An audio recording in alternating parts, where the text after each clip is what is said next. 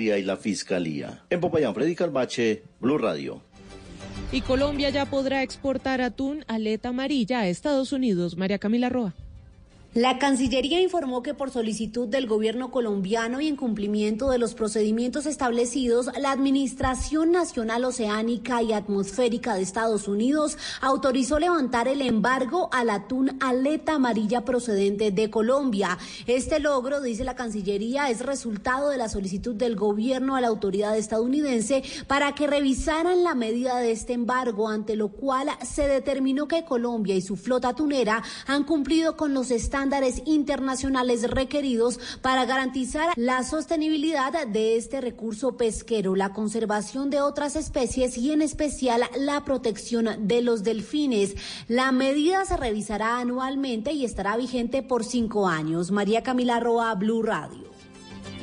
Gracias, María Camila. Ampliación de estas y otras noticias en blurradio.com. Continúen con Mesa Blue. Son las 8 de la noche.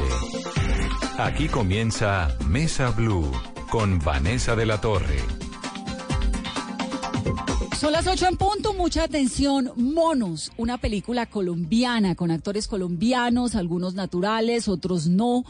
De verdad que es una historia tremenda que pone en la cima de séptimo arte toda esta tragedia que ha vivido el país en medio del conflicto en el momento cuando entrevistamos, Carolina, y cuando hicimos el programa sobre monos, dijimos que era la película más internacional sobre la guerra colombiana que se ha hecho. Y me da un infinito gusto contarles que acaba de ser nominada por Colombia en la categoría de mejor película extranjera para los premios Oscar y para los premios Goya. Esto significa, pues, que el Comité de Selección de Colombia, que son más o menos 140 personas, escogen a monos para que posteriormente sea la Academia de Hollywood y la Academia de los Goya la que la clasifique o no como película extranjera, pero digamos es la cuota colombiana, ¿no? Y la visión con la que cuentan este drama de más de 50 años y también para quienes no la han visto, Vanessa, sigue en carteleras, sigue en cines y nuestra entrevista que tuvimos con Alejandro Landes, el director, con Santiago Zapata, el productor colombiano, y con todo el equipo que hizo realidad esta película. Y los más felices en este momento deben ser estos pues chicos actores naturales. es un película, no, no. Entonces vamos a hablar rápidamente. El tema de hoy es Manuel Rodríguez. Manuel, bienvenido. Me encanta tenerlo aquí. Que acaba tiene libro nuevo, Nuestro Planeta, Nuestro Futuro. Vamos a desglosar todo esto que está ocurriendo con Colombia, qué tan bien o qué tan mal está, el medio ambiente. Bueno, todo esto vamos a hablar en segundos. Déjeme felicitar a Santiago Zapata, Manuel, y le, le pido permiso porque usted está aquí en la cabina con nosotros, que es el productor colombiano de Monos. Santiago, buenas noches y bienvenido a Mesa Blue.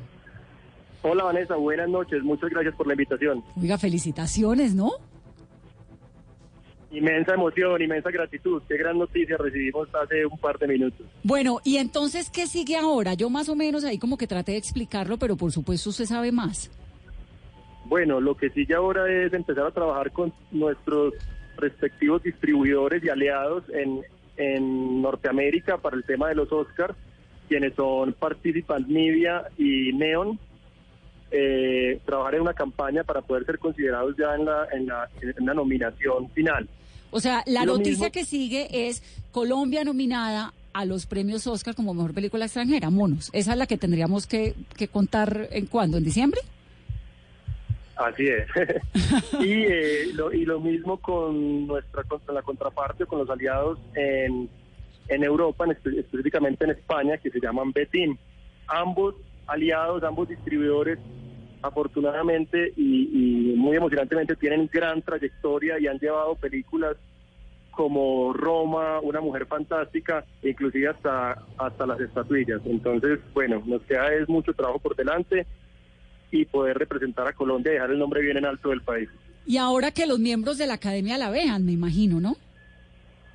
Claro, ya sigue entonces que cada una de las academias correspondientes, la norteamericana y la, y la española, la vean. ¿Y eso Mientras cómo tanto, es? seguimos mientras tanto, eh, bueno, se hacen, un, se hacen una serie de proyecciones especiales donde se invitan a todos y la película se pone en consideración. Es un proceso análogo al que hicimos durante el, los últimos meses aquí en Colombia con la Academia Colombiana. Claro.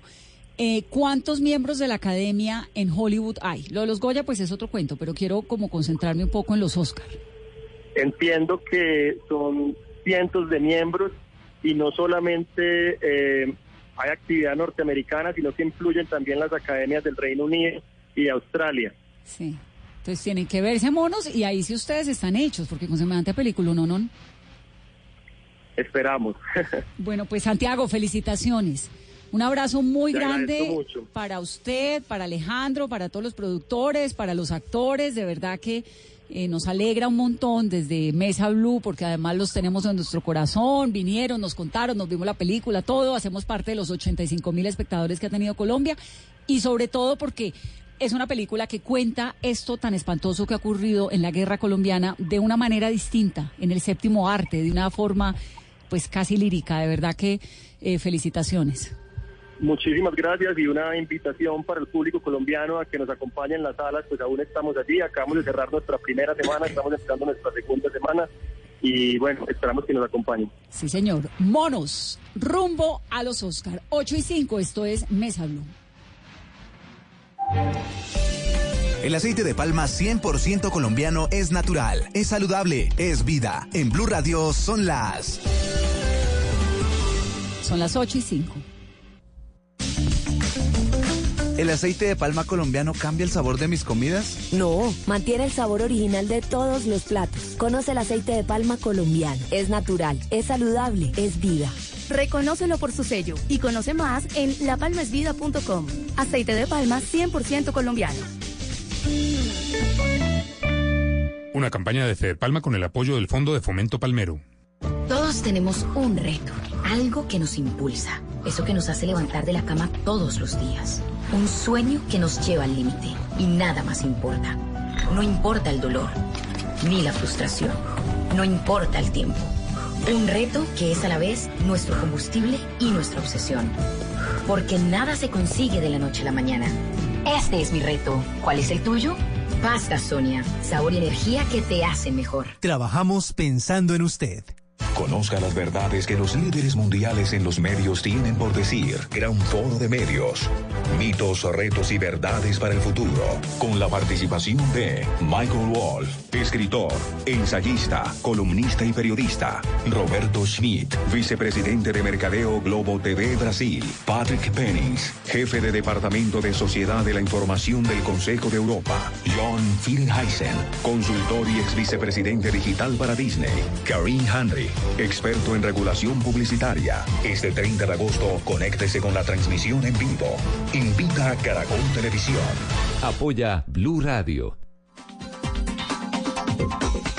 8, 7 minutos de la noche. Manuel Rodríguez Becerra acaba de lanzar un libro que se llama Nuestro planeta, nuestro futuro, con un prólogo genial de Brigitte Baptiste, que todo lo que hace pues es más genial que ella.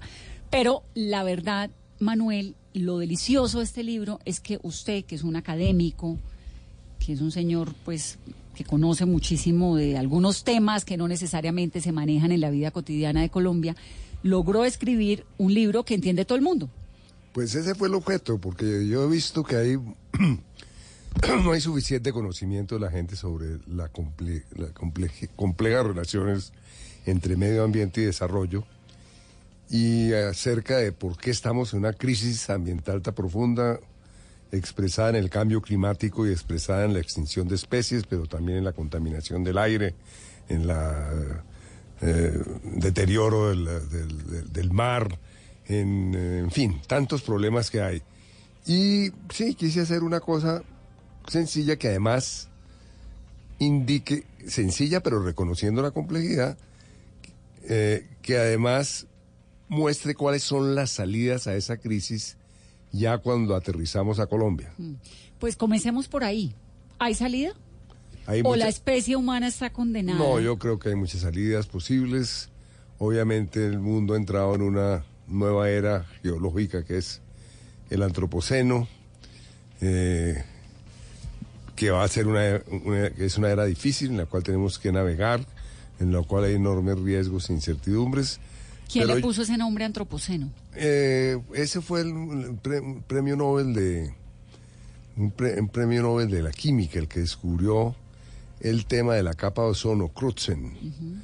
eh, con Molina. Ellos dos ganaron el premio Nobel y eh, él fue el que realmente bautizó esa época como antropoceno. Antropo, pues hombre, ¿no? Hombre, sí que es una nueva era geológica Claro, por el antropoceno. Ahora, en el libro, pues yo soy, yo siempre toda la vida he sido un académico, pero yo tengo, he tenido unas oportunidades únicas en la vida que quiero, que traté de reflejar en ese Pues libro. usted fue el primer ministro de Ambiente de Colombia, eso Bueno, me parece. Ahora que lo mira con un poco como la, la pausa del tiempo, porque además eso fue en un momento en el que el mundo no necesariamente eh, Colombia había entrado en esta onda, porque ahora todo el mundo habla de- del medio ambiente y todos estamos pendientes de lo que está ocurriendo en el Amazonas y todos hablamos de la deforestación y de la carne, digamos, hay una conciencia en esta generación. Hay más conciencia. Hace 28 años, cuando comenzamos a crear el Ministerio del Medio Ambiente, estaba convocada la gran conferencia de Río de Janeiro sobre medio ambiente y desarrollo, que fue un hito en la historia del medio ambiente, pero claro, había mucho menos conciencia. Entonces, para mí eso fue una gran oportunidad porque yo participé en la conferencia a fondo, como director del Inderena en ese momento. Además, participé a fondo en la ley, en la creación del Ministerio del Medio Ambiente y del Sistema Nacional Ambiental. Esa Y cumbre fue en 1972, ¿no? No, no, esa su fue, en libro. 1992. La del 72 fue la primera gran cumbre, que fue la de Estocolmo sobre medio ambiente Ah, humano. Eh, con la respuesta de Colombia a la, conferencia de Estocolmo sobre medio, ambiente humano fue el Código de Recursos Naturales y el Medio Ambiente, que fue una cuestión muy visionaria. Y, si los, y sobre los hombres de ese gran código se montó toda la gran reforma en Colombia, incluyendo la gran reforma que es el Ministerio más la nueva Constitución, Constitución que está teniendo consecuencias muy concretas en Colombia. Entonces esa fue una experiencia muy importante para mí, en Derena, Ministerio del Medio Ambiente, participación en las negociaciones. Posteriormente me tocó presidir en la década de los 90 la negociación global de bosques. Ahora se está hablando de la región amazónica. Bueno, en la convención, en la, en la negociación de bosques fracasamos. Yo fui preside- copresidente de un fracaso, porque nunca se puso el mundo de acuerdo en hacer una gran un gran tratado para derrotar la deforestación. Y Que ahí anecdóticamente, fue cuando Brasil dijo, déjenme desarrollar. Y anecdóticamente, sí, algo así, pero anecdóticamente, el G7 en esa época puso el grito en el suelo a finales de los, de los 80 porque estaba en marcha una enorme deforestación en Brasil. Y no nos pusimos de acuerdo en la década de los 90. Brasil tuvo una posición muy dura, fue en la primera conferencia, la de Estocolmo, que dijo en forma muy clara, Yo necesito... yo tengo derecho de forestar.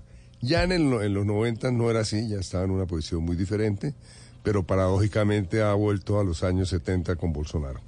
Ahora, ese dilema, bueno, a propósito G7, ¿qué terminó de ocurrir hoy, Carolina? Acordaron hoy movilizar, Vanessa, 20 millones de dólares para combatir el fuego en la Amazonía, aunque se encontraron con la respuesta desdeñosa del presidente de Brasil, Jair Bolsonaro, enfrentado con el presidente de Francia, Emmanuel Macron. En este paquete financiero lo que ellos están buscando es costear principalmente el envío de aviones cisterna a la región, donde hasta el momento, según las últimas cifras, son 1,2 millones de kilómetros cuadrados calcinados, dos veces la superficie de Francia. Esta, esta Me parece exagerada esa, esa esa estimación. cifra. Me parece exagerada. La, la- la- el incendio forestal más grande que hay en el mundo ocurrió en Indonesia. Yo fui después de ese incendio. ¿Y era que de fueron cuánto? 6 millones de hectáreas, 60 mil kilómetros cuadrados. Eh, pensar que... ¿Cuántas? Según el presidente Macron, es 1,2 millones de kilómetros cuadrados. No, sería el tamaño de Colombia y el doble de Francia. Eso no tiene ningún sentido. Eso no puede ser cierto. Eso sí, ¿No es yo tanto? creo que no, no, no, eso no puede ser absolutamente. Que haya afectadas si- sitios en una vez puede que sí, pero que se estén quemando un millón doscientos mil kilómetros cuadrados es el tamaño de Colombia. Eso es una exageración. Eso no, eso no puede ser así. Con Conozco estos- mucho el tema de bosques y pienso que eso es una super exageración. El Macron, entre otras cosas, ha mostrado muy, muy buena voluntad y está muy bien que él haya puesto el grito en el cielo. Pero a mí también me preocupa mucho que en el discurso de Macron dicen es que tenemos que salvar la Amazonía porque es el pulmón del mundo. Ese no es la razón para salvar la Amazonía. Eso la Amazonía, la Amazonía no es esa idea de que porque produce el 20% o lo que sea de oxígeno del mundo, por esa razón debemos salvarlo, es una idea bastante peregrina. Un jefe de Estado debía informarse mejor y obviamente no denominar, porque eso como que quedó en el lenguaje popular hace muchos años, que la Amazonía es la- el pulmón del mundo, el, el gran pulmón del mundo es el océano que produce cerca del 60-70% del oxígeno que respiramos. Eh, es más, si a la Amazonía se deforesta, va a seguir produciendo el mismo oxígeno porque van a haber plantas en crecimiento, etcétera, etcétera. Pero no, el, tema yo creo que realmente es una maravilla que esté el SOS que se ha puesto ahora, yo creo que eso es muy positivo, pero lo lamentable es que no se haya puesto antes, porque en el año 2016 y 2017 la deforestación en los países amazónicos fue tremendamente alta y en general la deforestación de los bosques tropicales subió a 17 millones de hectáreas, que son 170 mil kilómetros cuadrados, por eso estoy diciendo que la- el dato es De un millón de un millón doscientos, no tiene nada que ver con Pero nada. en estas Eh, cosas del medio y- ambiente, de los bosques, de la Amazonía, la gente tiende a, a exagerar. ¿Por qué? Bueno, no sé por qué está dando ese... Me gustaría saber cuál es ese, ese, ese dato de dónde sale, pero, pero sí es muy extraño porque un pico de... Nunca ha habido un pico de deforestación, digamos, a principio del año de este siglo fue el máximo pico de deforestación de la región amazónica y jamás se acercó a eso. Eh, y un millón doscientos mil kilómetros cuadrados. En toda la región amazónica se han deforestado hasta la fecha aproximadamente un millón quinientos mil kilómetros cuadrados en toda la historia. Pero ¿para Entonces, decir ahora que en este Manuel? incendio se está que, se está quemando el otro 20% de la región amazónica, eso no es cierto, o sea que... Exagerado. eh, ¿no? Pero ¿para qué sirve la Amazonía? Si no es para que purifique Bueno, la el aire, Amazonía, no, la Amazonía eso. fundamentalmente tiene varias funciones. Yo por eso en el libro le dedico páginas a, Varias. a decir qué quiere decir un bosque, porque una de las cosas que he descubierto a lo largo de la vida es que la gente, como es tan urbana, no sabe muy bien qué es un bosque, cree que es un conjunto de árboles. Bueno, pues sí, hay árboles, pero, pero mucho más que un conjunto de árboles. Eh, de todas maneras, en la Amazonía es el bosque más rico del mundo en diversidad de especies de flora, fauna, microorganismos, etcétera. ¿no? Es ese bosque tiene capturado una cantidad de carbono muy grande como consecuencia de la, de la fotosíntesis. Entonces, en el momento en que se quema ese, carbo- ese, ese bosque, todo ese CO2 sale y es muy grave desde el punto de vista del calentamiento global. Porque el monta calen- como una... porque el, ¿Capa? sí, claramente, digamos, el efecto invernadero, hay un efecto invernadero que es natural, que es claramente eh, que el- en la atmósfera hay un conjunto de moléculas, en particular de CO2 y otras, que producen exactamente el efecto de un invernadero. Sin ese, sin ese efecto, si no existiera esa capa, por decirlo así, eh, la Tierra sería estaría a menos 5 grados Helada. centígrados por- bajo cero. Pero el problema es que hemos aumentado el efecto invernadero añadiéndole CO2. Y por, es- por eso en el Acuerdo de París, una de las ideas, del, con la- pues uno de los compromisos del Acuerdo de París es detener la deforestación definitivamente, porque explica el 20% del, cal- del, del calentamiento global, digamos. Entonces, eh, esa es una función de la región amazónica. Otra función fundamental es que es una enorme bomba de vapor de agua Claro, una fábrica de agua. y de vapor de agua. ¿no? Además de, corre un río de vapor de agua en la atmósfera más grande que el río Amazonas, permanentemente. Y esa atmósfera supongo Y- que es y- del y- planeta entero. Y, es, y ese, eso genera, digamos, el régimen de lluvias de buena parte del hemisferio occidental depende de, la- depende del, de ese Eso es lo que se llama, lo que ustedes, eh, eh, los expertos, califican como el ciclo del agua. el ciclo del agua.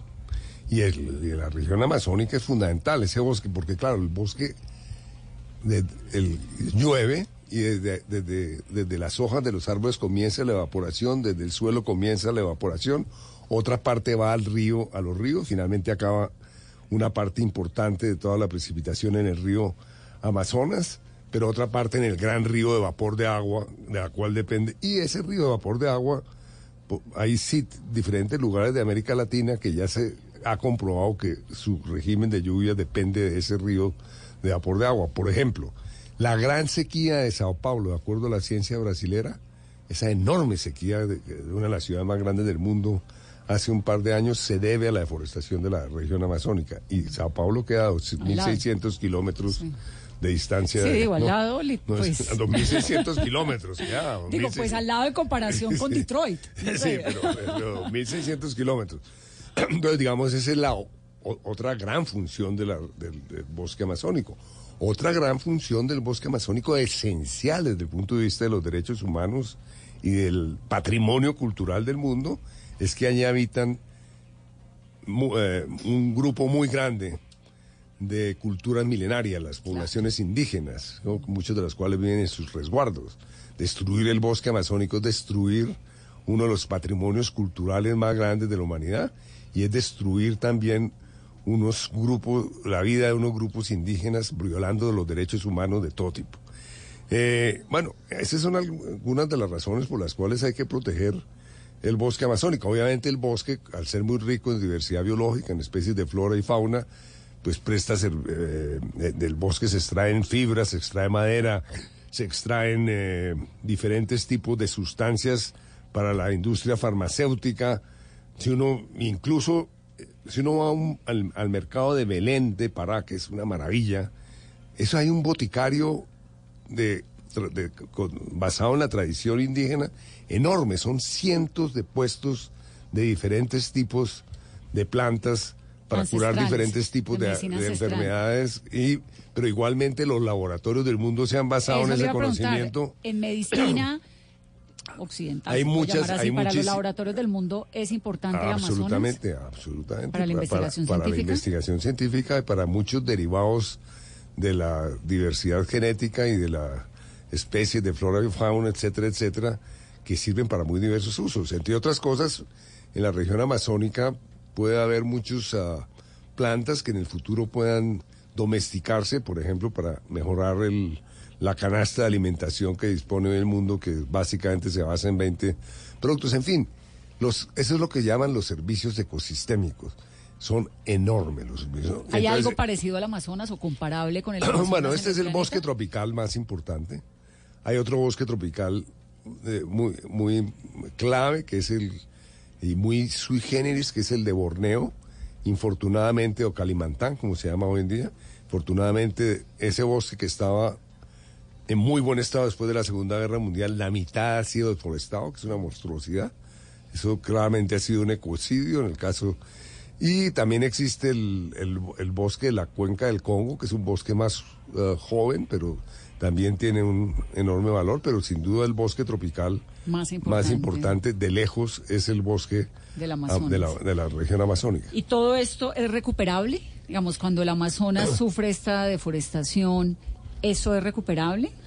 Bueno, eso depende de muchas cosas. Si son áreas muy, área, no, muy grandes de deforestación, de deforestación que se reemplacen, por ejemplo, que se utilicen para la ganadería, que es el 70% de la tierra deforestada de la región amazónica es para ganadería, para una ganadería muy ineficiente e ineficaz, eso lo muestro en el libro.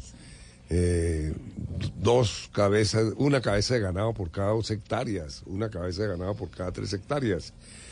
Y, óigase bien, no, ni Brasil, ni Colombia, ni Perú, ni Ecuador y los otros países amazónicos requieren un ápice más de tierra para la ganadería. Hay exceso de tierras de ganaderas abiertas. Por ejemplo, en Colombia estimamos que si tuviéramos una, una ganadería mucho más eficaz y eficiente a través de un paquete tecnológico que existe en Colombia, que son los sistemas silvopastoriles intensivos, según la misma Federación de Ganaderos se podrían liberar 12 millones de hectáreas si hiciéramos una transformación ganadera a partir de esa tecnología lo que quiere decir que habría 12 millones de hectáreas en exceso. Y esas 12 millones de hectáreas los podríamos dedicar a los bosques, a restaurar algún, los sitios que no sean aptos para la, cultivos agrícolas, pues eh, buscar eh, re, restauración de esos bosques o generar eh, plantaciones de, de, bosques para comerciales o muchas de esas tierras que pueden ser hoy aptas para el cultivo, pues dedicarlas a la agricultura. Pero la pregunta básica es si se puede recuperar, pues yo comencé por el cuento de la ganadería, porque claro, si se, hace, se deforestan un millón de hectáreas continuas de bosque en la región amazónica y se empobrecen los suelos, etcétera, esa recuperación es imposible. Imposible. Pero ojo, la región amazónica, eso lo muestro en el libro, siempre se dijo que era, había sido una región prístina. No, se creó, digamos, la, el mito de lo prístino de la región amazónica.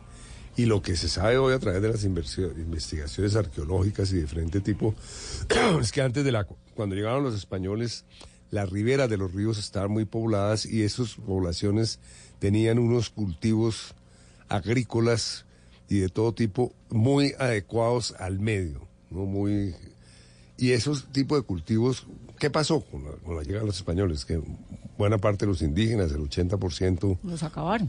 murió por las plagas, sobre todo, por la violencia también, pero sobre todo por, por los gérmenes. Y, y entonces desapareció esa población indígena y la selva retomó el sitio. Y, y se llegó a creer que todas las selvas eran prístinas, ¿no? porque hoy en día son selvas muy densas. Lo que indica es que los indígenas hicieron un tipo de cultivos y uso del suelo que permitió después que la selva se recuperara. Claro, no pero, con, pero con el tipo de deforestación que estamos haciendo hoy Pero en día... también era menos, eso le iba a decir. Es que Era- no, pero eran extensiones grandes transformadas, ¿no? Eh, y es muy y interesante. con unas técnicas mucho más no, elementales. pero no, pero con- unas, te- no, pero unas técnicas muy sofisticadas. ¿Para al el contrario. momento? Más sofisticadas que las que tenemos hoy en día, porque era justamente un tipo de técnica que era compatible con el hecho de ser una selva, de estar metidos esos cultivos en una selva. Entonces, claramente los indígenas entendieron cómo se podría renovar el suelo, cómo se podría hacer las rotaciones agrícolas, etcétera, etcétera. Y hubo cultivos muy sofisticados según todos los hallazgos. ¿Y qué, qué es lo que le hace daño entonces a esa deforestación? Eh, No, la pues, quema, la presencia Bueno, de, de- no, de usted- vacas tanto tiempo, No, la entra, tala, bueno, arruina el suelo. el glifosato. No, arruina el suelo, ¿no? Es decir, con una ganadería extensiva, sí, con muy pocos árboles, etcétera, etcétera, en grandes extensiones, el suelo se va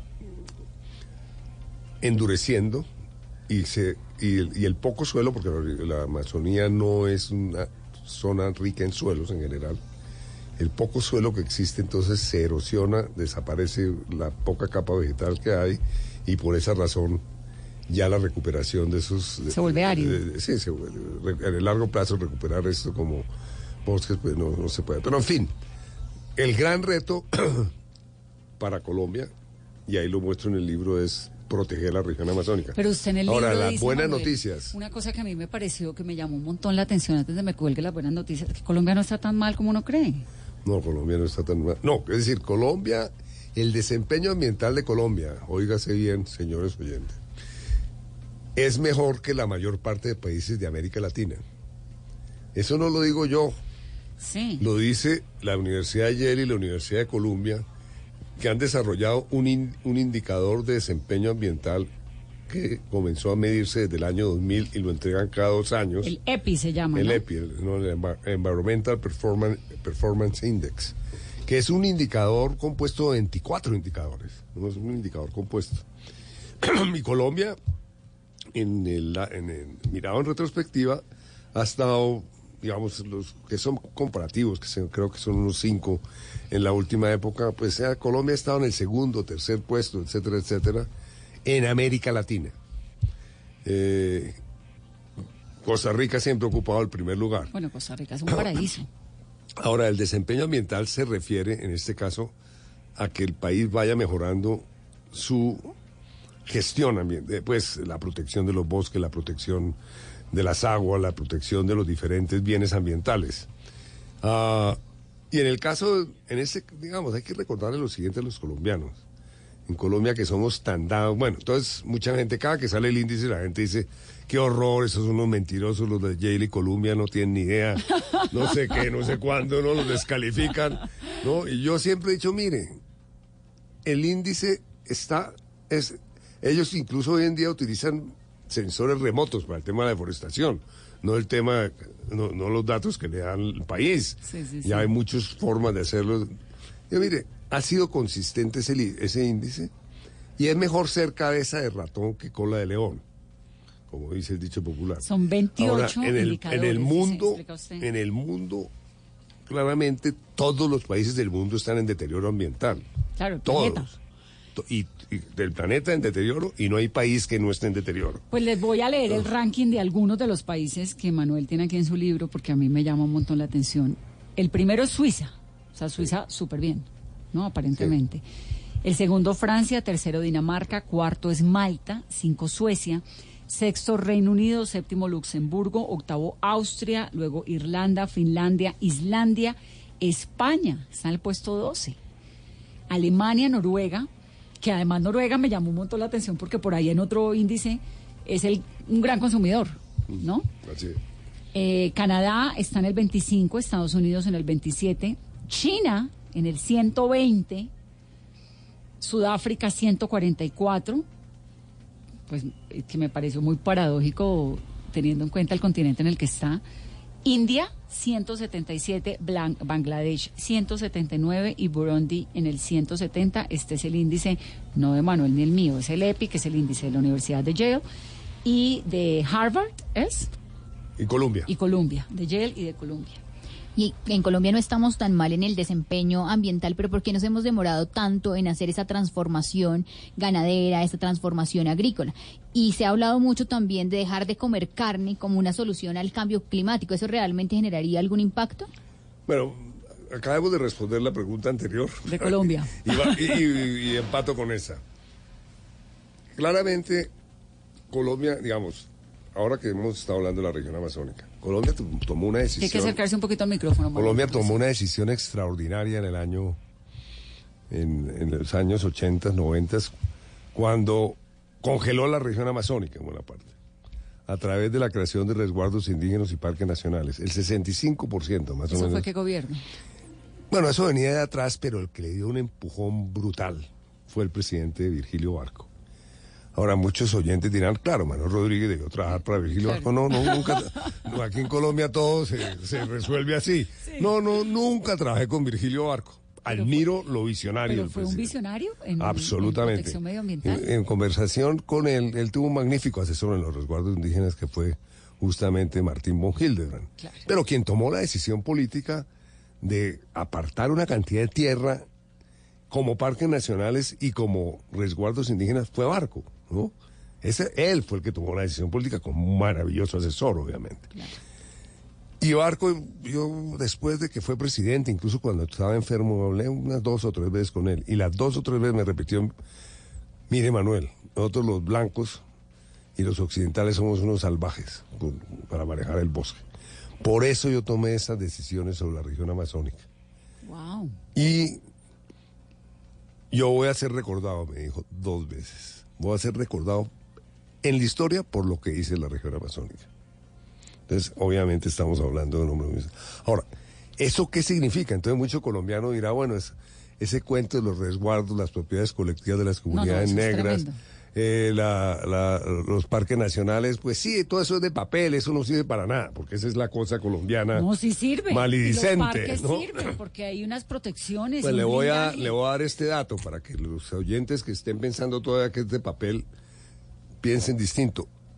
De acuerdo al IDEAM, de todo el área de parques nacionales solo se ha transformado profundamente el 4%. Y de acuerdo al IDEAM, de todo el área de los resguardos indígenas y las propiedades colectivas, solo se ha transformado profundamente el 5%. O Y sea que esta- se ha protegido y- y el 96 estamos y el hablando, 95. eh, Estamos hablando del 42% del territorio nacional, que es una cosa extraordinaria y mucho colombiano no, no lo ese- sabe. ese- esa delimitación que propuso y que impuso Barco, Él lo hizo para la región amazónica, que venía atrás la creación de algunos parques y tal, pero él le dio un empujón tal a la región amazónica que después siguió. Y una cantidad de gente hemos estado en el...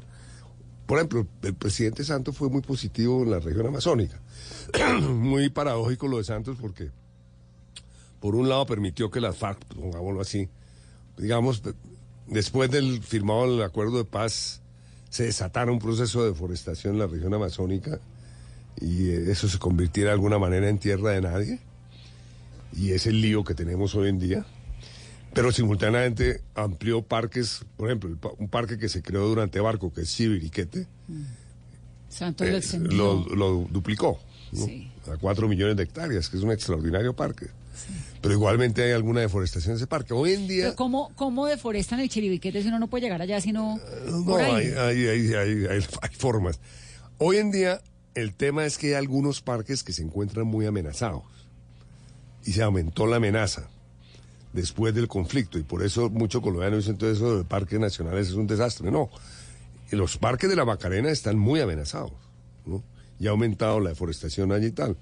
Pero con lo que estoy diciendo es que Colombia tiene entre manos un, un proyecto de extraordinaria importancia hacia el futuro en términos de desarrollo sostenible a partir de esas tres modalidades de ordenamiento territorial, parques, resguardos indígenas y propiedades colectivas de las comunidades negras.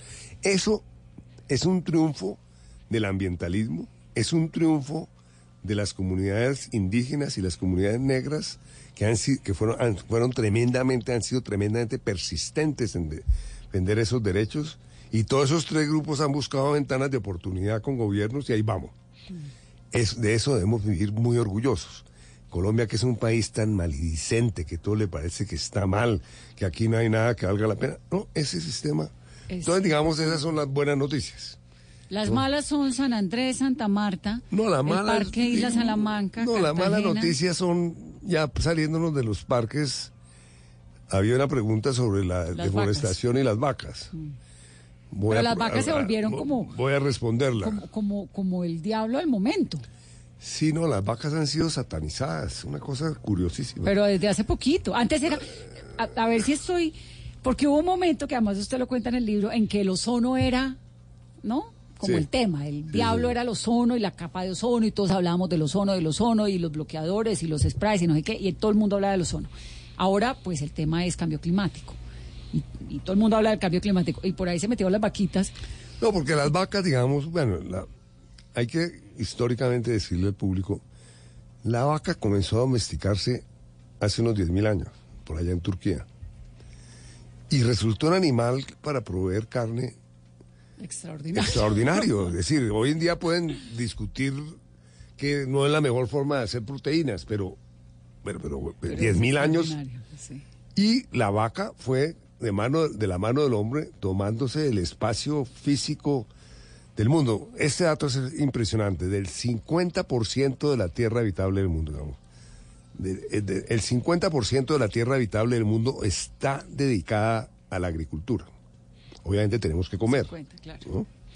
Y para dedicarla a la agricultura, pues se ha deforestado, se han secado humedales, no sé qué, no sé cuándo, con unos enormes costos ambientales. Pero ojo, de ese 50% dedicado a la agricultura, el 76% está dedicado a la ganadería. Y el 24% a los cultivos De pan coger. de, de comer, ¿no? con lo cual comemos distinto a comer carne. Parte del 76 por- en parte del 76% hay unos cultivos, que son los- un, un área muy grande de cultivos que están destinadas a alimentar las vacas, la soya, la no sé qué, la no sé cuánto. Entonces, claro, el impacto sobre la biosfera del, del ganado bovino ha sido extraordinario. A tal punto que antes, digamos, hace 10.000 años, las vacas representaban menos del 1% de los mamíferos en peso. Hoy en día, los mamíferos silvestres representan aproximadamente el 6% de las vacas en peso. Es decir, entre el ser humano y las vacas arrinconamos las otras especies, para ponerlo así. Y eso es un hecho histórico. Entonces ahora dicen, bueno, entonces acabamos con las vacas y así vamos a, acabar- a resolver el problema y nos climático. metemos con los pollos. Eso es, eso es un poco ingenuo porque obviamente en la- en lo- hay una parte de la humanidad que es... Y, y na- y nadie va a acabar, para resolver el problema del cambio climático tenemos 20 años. En 20 años nadie va a ¿Tenemos a 20 acabar... años? Sí, 20, 20 años para resolverlo adecuadamente. No, 20, 25 años. ¿Y si no lo resolvemos? No, eh, ahora vamos sobre eso. Entonces, las vacas, pues claro, hay que, ya lo mencioné, hay estrategias, hay tecnologías que permiten hacer más eficiente la cuestión del... ¿Pegarlas más o qué? No, eh, es hacer... No, pero no pegarlas como la pegan en Estados Unidos, sino los sistemas silvopastoriles intensivos que ya hay en Colombia. En Colombia se han transformado 150 mil hectáreas, entre otras cosas, en un proyecto piloto del Banco Mundial. O pegar como pegan los No, pollos en Estados Unidos. eh, no, no, no es eso, es convertir los sitios de las de, de- de los sitios ganaderos en sitios silvopastoriles. ¿Qué quiere decir eso? Que usted siembra árboles, que usted sierva cierto tipo de vegetación cuyas hojas Se las puedan comer las, las vacas. coman y no- las vacas. Y, eh, esos eh, potreros completamente y eso vacíos. entonces genera unos beneficios ambientales muy grandes, mejora los suelos, protege las aguas, etcétera, etcétera, y mediante diferentes sistemas se logra intensificar por hectárea el número de vacas. Es decir, Pero- se puede. Ah, no, pero es que está aprobado. Usted aumenta la productividad y simultáneamente por hectárea y simultáneamente tiene unos grandes beneficios ambientales. Esa es una salida. Yo la muestro claramente en mi libro, en el Es que capítulo su libro sobre la tiene un agricultura. componente muy, muy ¿no? chévere, Manuel, y es que al final uno queda con un fresquito. porque el cap- lo de Colombia no es tan al comienzo, es más adelante, esto pues se lo digo a los, a los oyentes. A mí verdaderamente me pareció un recorrido muy interesante por esta lucha que comienza que como en los 70, ¿no? Más o menos. Y a de mediados de los 60. Esta conciencia del ser humano que es nueva, pues es que los 70 hace nada, 60. De 50 pues nada, años. 50 años, como esta conciencia del ser humano, porque todas las generaciones tienen sus problemas. Hubo unos que el problema máximo era el SIDA, otros el problema máximo era el cáncer, otros pues los resolvió la penicilina. La nuestra es el medio ambiente. Y uno arranca como con lo que ha ocurrido, ta, ta, ta, luego le meten el capítulo de Colombia, que no es tan grave, porque ahí le da uno el fresquito de, bueno, algo estamos haciendo bien, me, acaba de quedar claro con lo de Barco, y pues bien. Y al final uno termina con cierto optimismo, que creo que es lo que tiene, pues su libro es muy interesante, pero digamos, ese, esto de quedarse uno con cierto fresquito es muy alentador, porque todo lo que tiene que ver con el clima y lo que tiene que ver con la deforestación y con el medio ambiente es muy apocalíptico. Sí, alguien me preguntaba, me hacía el mismo comentario tuyo de muy optimista, de que hay optimismo. hay optimismo. Digo, yo soy optimista, Con pero yo soy, yo soy optimista, pero no ingenuo. Yo reconozco que hay salidas, pero que la complejidad, pero que para resolverlo no es una cosa simple porque hay que generar una voluntad política que hasta ahora no se ha dado a nivel global, ¿no? Entonces, ¿y cómo se genera una voluntad política? Pues bueno, ese es un dedico un capítulo entero al tema de la al tema de la débil respuesta global a los temas ambientales. La razón por la cual comienzo con el tema del planeta durante cinco capítulos es que no se puede entender Colombia sin entender lo que pasa en el planeta. No hay una eh, porque obviamente Colombia ha contribuido a, a ese cambio global y además ese cambio global, como el caso del cambio climático, afecta a Colombia. Entonces uno no puede entender el caso de Colombia en seco, Claro. sino tiene que claramente mirar el- la totalidad. Y claro, yo sí pienso, y es lo que hago en el capítulo sobre minería y petróleos, en el capítulo sobre ciudades, en el capítulo sobre parques nacionales, resguardos, etcétera, y en el capítulo de agricultura, yo digo lo siguiente, mucho colombiano, cada que pasa un desastre ambiental, dice, es que ese ministerio no sirve para nada. Ese no es el problema. Obviamente uno tiene que tener un ministerio muy fuerte y unas corporaciones autónomas regionales fuertes y tener un presupuesto fuerte para la gestión ambiental. No lo hay. No lo hay, pero de eso no depende que tengamos un buen futuro ambiental. Depende de que reorientemos la minería, que reorientemos la forma como explotamos petróleo y en dónde se hace, reorientemos la agricultura en forma muy radical y reorientemos las ciudades en forma muy radical en los próximos lo años. del- lo de las ciudades, eh, pues es capítulo aparte porque usted propone unas ciudades que crecen muy como con mucha gente en espacio muy en espacios muy Bueno, pequeños, ese es es, digamos, la visión de lo que toca. de hacia el futuro en el cual hay un gran acuerdo mundial. No hay una fórmula, sino hay unos principios orientadores. Entonces, ¿qué principios orientadores? Por ejemplo, las ciudades tienen que ser más compactas. Nueva York. ¿Por qué? Porque una ciudad compacta, en principio, consume menos energía. Si uno tiene una ciudad dispersa como Atlanta o como las ciudades dispersas que están creando en Colombia, En Colombia, con unas aristas en Chía. Sí, sí, exacto. así, Bueno, y todo lo que cuesta el transporte, por ejemplo, Claro. desde el punto de vista ambiental. Todo lo que significa extender esos servicios hasta allá, desde el punto de vista energético. Entonces, hoy en día un principio orientador es que las ciudades sean densas, pero obviamente en esa ciudad densa haya espacios públicos, es otro principio orientador. Otro principio orientador obviamente es generar un tipo de arquitectura que sea más, que ¿Vertical? consuma menos energía. ¿Y vertical o qué? Sí, que consuma menos energía. Eh, otro principio orientador muy fuerte es que en las ciudades está en buena parte el secreto del, de, de cómo hacer más sostenible el consumo y la producción. En las ciudades está la posibilidad de reciclar, de reducir el, el, el uso de materiales, de reutilizar el uso de materiales, etcétera, etcétera, que es, ese es un hecho fundamental.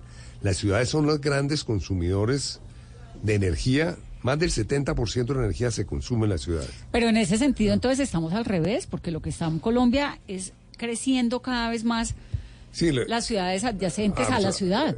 absolutamente, que ese es O sea, el, ca- caso, campo. el caso de Bogotá, ¿no? Claro. que se desparramó sobre la sabana de Bogotá.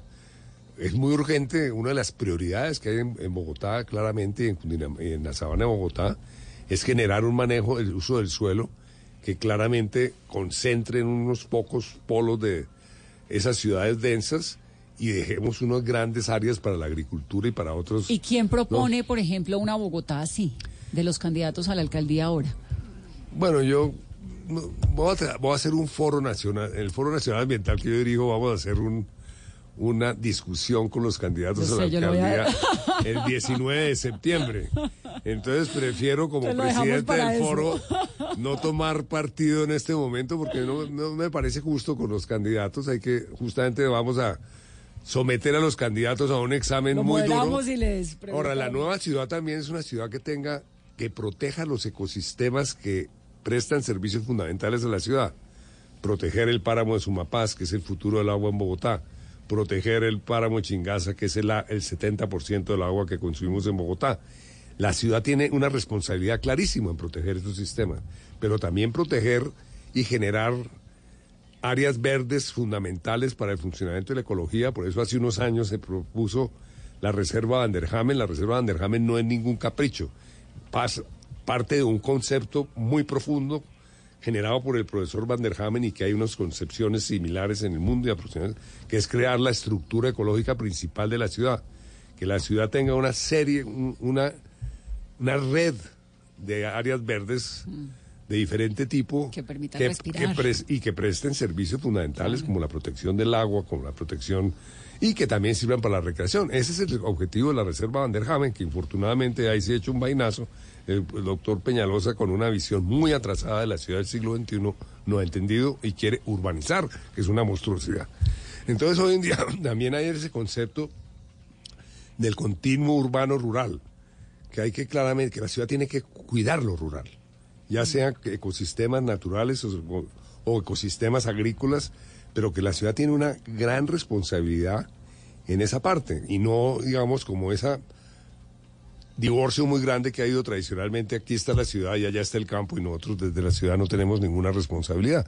Los alcaldes tienen una enorme responsabilidad sobre la protección de la estructura ecológica principal. Y es que otro de los problemas que atraviesan las ciudades es su calidad del aire. En el libro también hablaban de la cifra del 2018 de la Organización Mundial de la Salud de 7 millones de muertes tempranas como consecuencia algunas de la calidad del aire. ¿Cuál es el desafío y qué deben hacer? No, claro, el, el- el tema de la contaminación del aire en Bogotá y Medellín, para tomar las ciudades más contaminadas del país, es muy grave. Por ejemplo, una de las cuestiones graves que ocurrió en Bogotá fue que se abandonó el plan de decenal de descontaminación del aire. Un plan técnicamente hecho con todos los fierros. ¿Quién abandonó eso? Eh, eso, el, el plan se hizo durante la administración Moreno. Lo adoptó la administración Petro, pero como muchas cosas de Petro, La abandonó. la, implemen- no, la implementación no fue muy afortunada y definitivamente le dio la defunción el alcalde Peñalosa. Les voy a dar un dato que aparece en el libro. De acuerdo a la Universidad Nacional, si ese plan se hubiera ah, implementado, se hubieran podido evitar 20.000 muertes en el largo plazo De salud prematuras, 20.000 muertes prematuras en el largo plazo y 900 muertes de niños en el, en el mediano plazo. Entonces, el costo humano de haber suspendido ese plan decenal, eso es, eso es monstruoso realmente. Y eh, obviamente ese es un tema para los próximos alcaldes. De la- pe- ahora en las elecciones, ese es un tema absolutamente central. ¿Cuál debería ser la propuesta de todos los candidatos a las alcaldías en el país? Bueno, pues eh, yo creo que el ejemplo del plan decenal de Bogotá es un, bu- un buen ejemplo. Hay que volver a re- reexaminar ese plan, actualizarlo y que haya un compromiso del actual de la, quien gane la alcaldía de claramente implementar ese plan. Ahora, mucha gente dice, bueno, ¿por qué no lo implementó Peñalosa? Porque políticamente es costoso para un alcalde implementarlo. ¿Por qué? Porque tiene que claramente obligar a fábricas que están echando, que tienen calderas muy... eh, Contaminantes. eh, muy contaminantes, sistemas muy contaminantes que ya pueden ser reemplazados, entonces tiene que forzarlos, a tiene que obligarlos a cambiar una serie de tecnologías, como tiene que obligar a que en Bogotá no tra- transiten ah, camiones diésel, como tiene que transitar más rápido Bogotá hacia el carro eléctrico, etcétera, etcétera, etcétera. Las soluciones están, las soluciones tecnológicas están todas. Lo que pasa es que hay grupos de interés muy poderosos que siempre se han opuesto. Lo cual es increíble, Manuel, porque uno dice, en una ciudad donde no hay una priorización de la protección ambiental, pierde todo el mundo. Absolutamente. Porque, ¿Cuál es la razón por la cual no hay esa, ese diálogo del que además usted lo, lo, pues lo habla mucho en el libro entre la política y la preservación? No, es si es que finalmente vivimos todos en el mismo planeta, en las mismas ciudades, los hijos de todos van a vivir acá. No, yo por eso en el libro establezco que finalmente todo este es un problema ético. Se requiere una nueva ética de la relación naturaleza o, eh, humanidad homo, sapiens, entendiendo el homo sapiens que hace parte de la naturaleza. Claro. Y no que es un ser por allá, ah, por fuera de la naturaleza, ¿no? Somos un animal, un animal que ha causado unos efectos bastante grandes y que nuestra supervivencia o nuestro bienestar, por lo menos, se está poniendo en riesgo por lo que hemos hecho. Entonces tenemos que claramente generar una relación muy distinta en muchos campos eso implica una nueva ética. Por fortuna yo veo que está surgiendo una nueva ética entre los jóvenes. Ah, bueno, esa es la otra, ¿no? Le da uno cierto fresquito de nuevo que los jóvenes que vienen tienen como un chip distinto.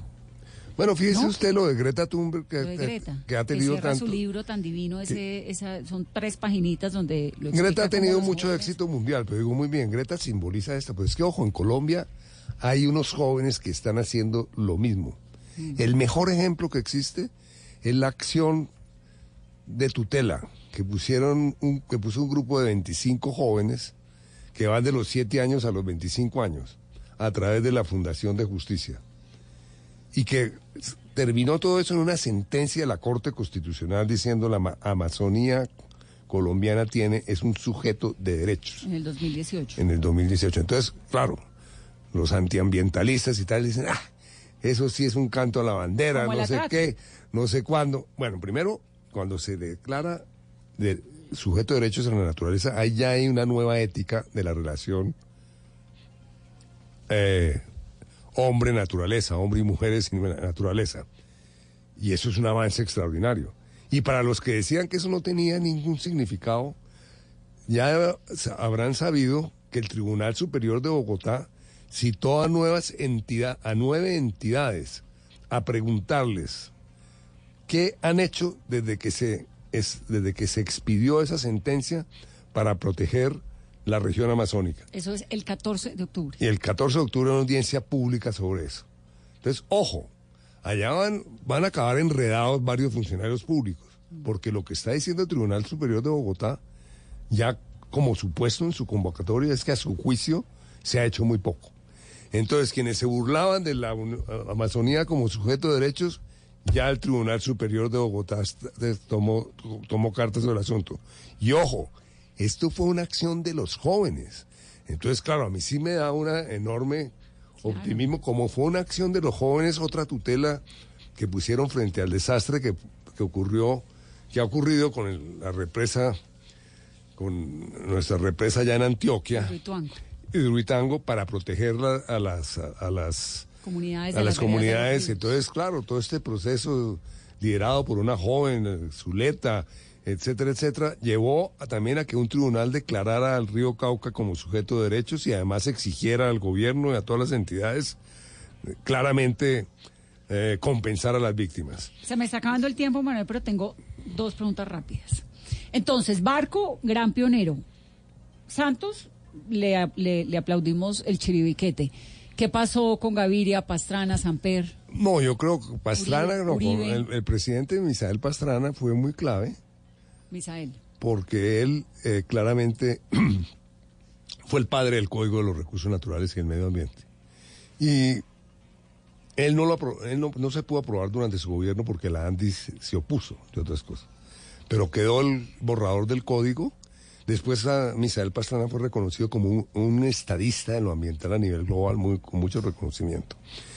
Posteriormente, López aprobó el código y en un solo COMPES aprobó 16 parques nacionales. Alfonso López era, voy a escribir por alguna vez en alguna columna, tampoco trabajé para López, mostrando, mostrando cómo López había hecho una contribución bastante grande al tema. Gaviria, pues a él le tocó el tema de la, de la conferencia de Río de Janeiro sobre medio ambiente y desarrollo y la nueva, y la, constitu- la nueva constitución, la nueva constitución, más de 50 artículos sobre medio ambiente y, y desarrollo sostenible, que entre otras cosas de ahí vienen las sentencias, es decir, mucha gente dice, no, todos esos artículos son pura paja. No, Bueno, todas estas sentencias, claro. todas estas sentencias vienen de las cortes, como vi- vino la corte, como vino el Consejo de Estado y le exigió, y el Tribunal Superior de Cundinamarca y le exigió al gobierno nacional y local descontaminar el río Bogotá. Y eso viene De la Constitución. de la 91. Constitución. Eso no es que el doctor Peñalosa esté siendo muy querido de descontaminar el río Bogotá, no tiene la obligación por orden de... Muy bien, entonces a, a- A Gaviria le aplaudimos a esto. a Gaviria y le tocó la creación del Ministerio de Medio Ambiente. Obviamente yo no voy a hablar mucho de eso porque yo fui... Ahí sí estuve Ahí sí con el ese- gobierno de Gaviria, pero, pero, pero como académico siempre he tratado de mirar el, el tema. Samper le tocó comenzar a implementar la ley 99, porque ya durante el... Entonces le tocó un buen periodo de implementación de la ley y yo creo que lo hicieron bien en, en ese gobierno tratando de poner en marcha la ley. Pastrana tuvo un ministro de Medio Ambiente cuatro años, que yo creo que hizo una gran labor. Y después vino el gobierno de Uribe, en el cual se debilitó un poco la institucional, se debilitó bastante la institucionalidad ambiental. Ahora, se debilitó en todos los países de América Latina, eso no fue invento de Uribe. Y, se- y eso fue consecuencia claramente de todo el tema de las commodities, de todo el tema del petróleo, del carbón, el precio del co- cobre. Entonces, hubo el boom de las commodities de América Latina en la primera década Y el mundo de este ciclo del mundo jarando ahí y todos los gobiernos de América Latina hicieron, flexibilizaron la ley ambiental y en Colombia también. Uribe. Y eso, en- durante el gobierno Uribe, eso, y comenzó a flexibilizarse incluso durante el gobierno de, de Pastrana, pero yo estoy poniendo a los colombianos en un marco más general. Claro, en un macro, Mostra- mostrando muy mostrando cómo eso pasó igual en todos los países. Que en estos días justamente hablábamos con Marina Silva, La eh, exministra que en- en- acaba la de venir, exministra de brasileña. brasileña, que, eh, que yo la estimo mucho, durante mucho tiempo hemos sido buenos amigos. Y, y claramente la, eso pasó en todos los países de América Latina, en mayor o menor grado. Parecería que Colombia pasó en menor grado, puesto que ocupa un cargo importa- un lugar importante en desempeño ambiental. Lo que quiere decir que de alguna manera la institucionalidad ambiental y otras cosas que existían en Colombia tenía, tuvieron, tenían mucha fuerza desde antes, como han dicho muchos observadores, montaron una tradición larga, y entonces Colombia está de cabeza de ratón y no de cola de león. Está de los países que me- mejor lo hace, pero ¿Y vamos, este gobierno? vamos a ver qué tal, qué, cuál es el impacto de la deforestación, etcétera, en esa posición privilegiada que ha tenido Colombia, con lo cual no estoy diciendo de ninguna manera que tengamos que estar satisfechos, tenemos que estar Claro, muy claro. insatisfechos, porque claramente el mundo, todos los países del mundo tienen que tener una ambición muchísimo mayor. Sí, no, es que ahora vamos a decir, ay, no, estamos regios. No, no, tenemos, No, no. tienen que tener una ambición muy, mucho mayor que la que tienen en este momento en relación con el cambio climático, en relación con la pérdida de biodiversidad, en relación con la protección del agua. Tenemos que tener una ambición muchísimo mayor porque si no, ahí sí no voy a ser optimista. Ya No, me dijo no. que lo de Peñalosa no le ha parecido, sobre todo por la Vanderhammer. El gobierno actual, que está muy corto, lleva un Eh, año. No, el gobierno actual, digamos, hay, eh, es muy variado. El- hemos sido muy críticos porque la meta de deforestación, de lucha contra la deforestación de Duque, nos parece muy poco ambiciosa. Él está dirigiendo personalmente eso. Ya el ministro del Medio Ambiente salió a decir que era una maravilla lo que estaban haciendo. Bueno, esperemos dos años, a ver, o tres años, a ver cuáles son los resultados. Pero uno esperaría una meta más ambiciosa en lucha contra la deforestación. En estos días hubo una reunión en la Universidad de los Andes sobre un proyecto de ley liderado por el Ministerio de Hacienda y el Ministerio del Medio Ambiente para generar un conjunto muy coherente de instrumentos económicos para que se haga una mejor una la protección ambiental en Colombia. A través de impuestos, no sé qué, no sé cuándo, impuestos que tienen que ver con el no, no es la cosa de los impuestos nacionales, no, impuestos que tienen que ver con el uso de los recursos naturales. No se imagina la maravilla de proyecto. Ah, qué bueno. Y ese es un proyecto del gobierno Duque.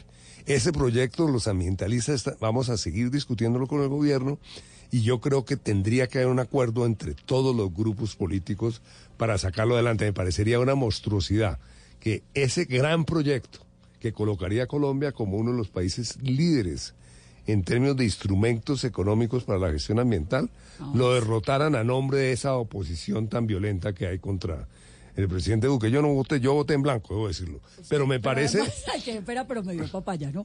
Porque Paloma Valencia es de, de su familia, Sí, me Paloma Valencia es- no era mía. no era suya. Y, claro. y entre otras cosas, yo, yo no, no comparto muchas de las visiones de, de Paloma Valencia políticas, pero sí compartimos una cuestión muy interesante, es la cuestión ambiental.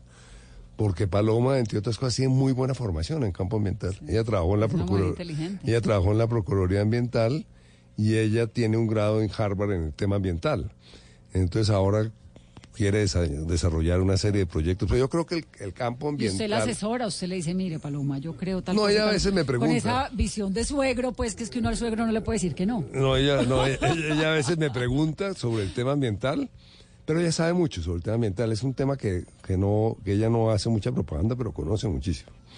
Porque hizo este grado en Harvard y tal, pro- trabajó en la Procuraduría Ambiental haciendo unas investigaciones muy complicadas.